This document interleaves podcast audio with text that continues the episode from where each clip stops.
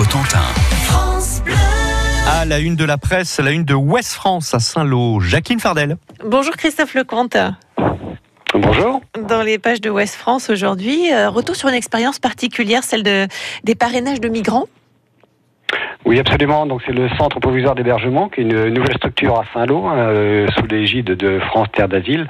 Donc nous faisons un reportage hein, sur ces migrants qui ont trouvé des parrains pour les mieux aider à, à s'intégrer. Notamment, on parle d'apprentissage du français, mais pas que. On parle aussi d'activités euh, annexes comme le jardinage, euh, comme le bricolage.